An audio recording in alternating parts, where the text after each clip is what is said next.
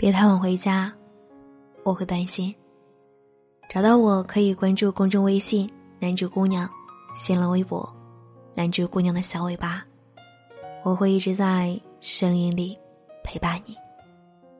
给我一个赞，让我知道你很好。记得周国平说：“孤独是人的宿命，爱和友谊不能把它根除，但可以将它抚慰。”人这一生总是孤独的，特别是在夜晚的时候。特别是在所爱之人不在身旁或者已然离去的时候，夜晚是一个很神奇的时候。当黑暗降临，阳光褪去，那些埋藏于心底的故事，藏匿于深处的人，就会一一的涌上脑海，占据你整个空旷的心灵。所以说，夜晚是有毒性的，也正是因为这样的事儿，发生了太多的故事。有个读者曾跟我分享过他的故事。一个寂静的深夜，初恋不知道从哪里弄到了他的电话，给他打了一通电话，说自己谈了新的女朋友。可是每每午夜梦回，他总会一个人坐在床头安静的发呆。他对他说：“我总能反反复复梦见你当时的模样，只是不知道你现在是什么样子了。好多年不理我。”以前我总觉得你脾气好一点，就是我理想的妻子了。后来我才知道，是我错过了。你以前总规划我做什么，说这样对以后好。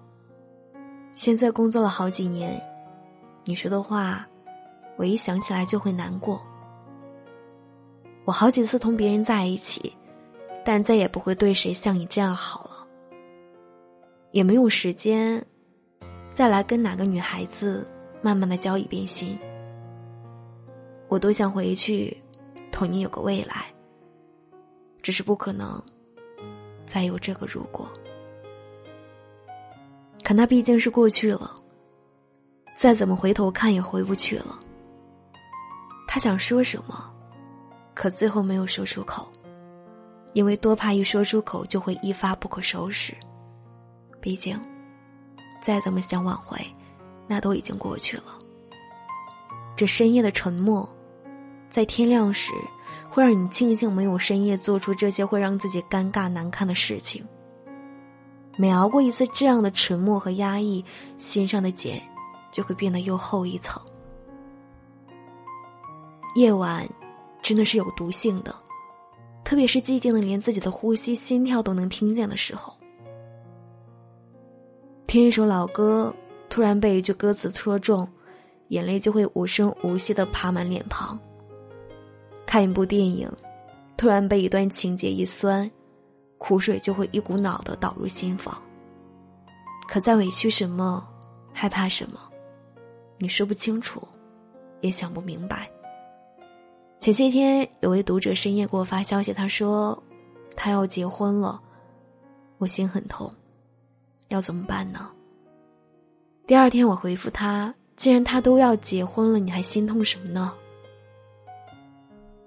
他很快的回复我说：“是啊，他要结婚了，只是晚上我莫名的伤感，会有许多回忆一跃而出。可是现在想想，我们早已是最熟悉的陌生人了，桥头桥尾，两边走了。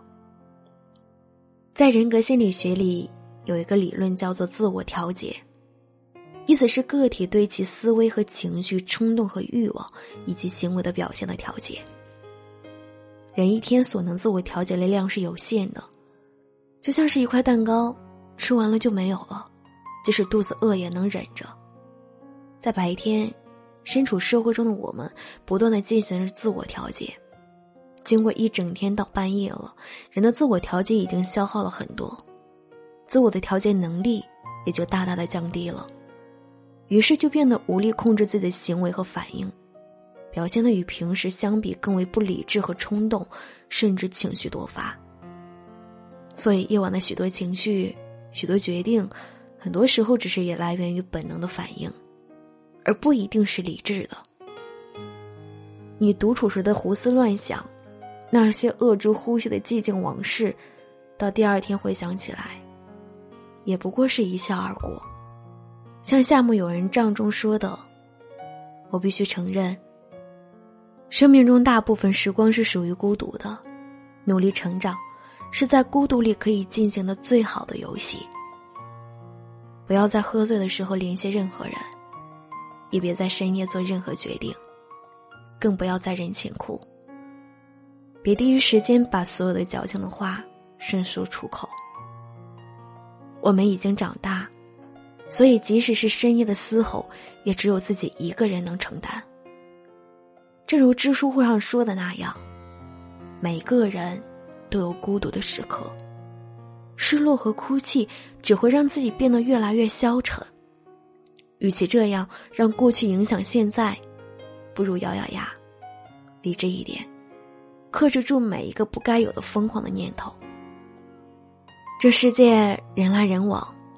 你坐在列车上，有人停留，有人离开，没有谁是一定会从一开始就陪你到老的。很多时候，这趟旅程，我们始终都是一个人。但就像张爱玲说的那样，在不远的城市里，我相信一定会有那么一个人，想着同样的事情，怀着相似的频率，在某站寂寞的出口，安排好了与我相遇。所以。不要在深夜哭泣，更不要在深夜做任何决定。你要收拾好心情，等他来找你，然后重新开始。晚安，世界，还有你。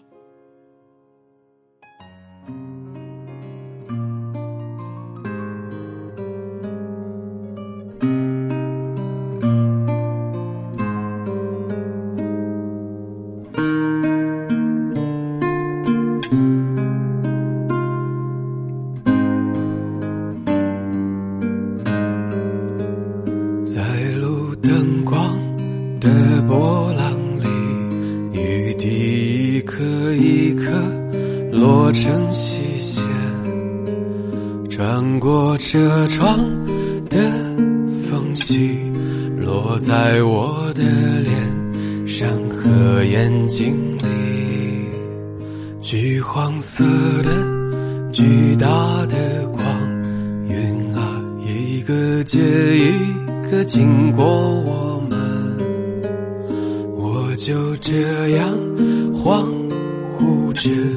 听见你倾吐出心里的秘密，陌路的人举杯，唱起跑调的老歌，窗外的雨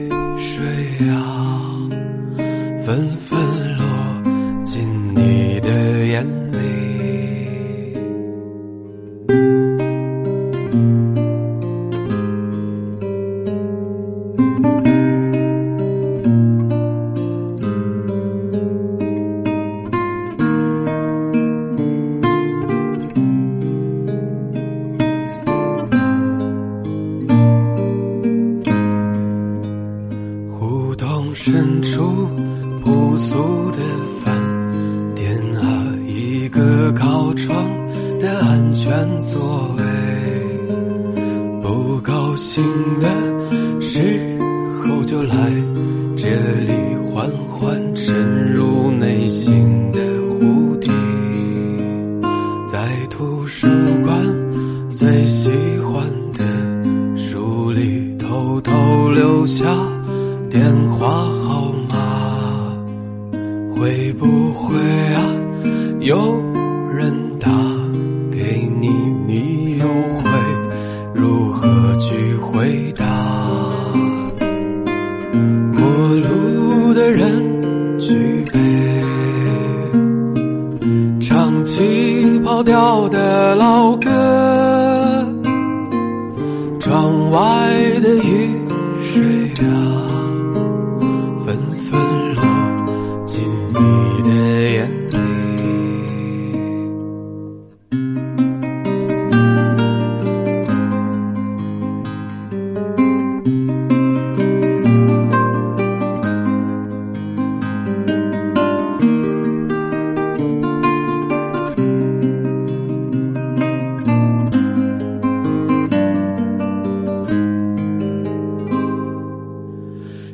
好久不见公园里的猫朋友你知道他的太多心事。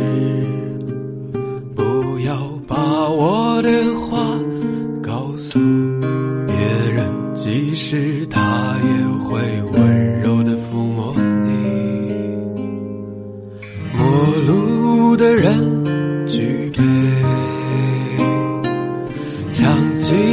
起跑调的老歌，窗外的雨水啊。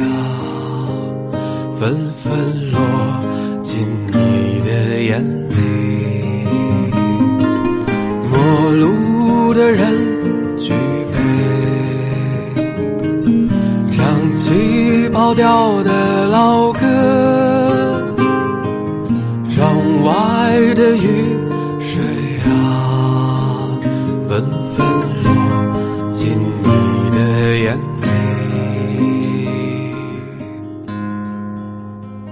纷纷落尽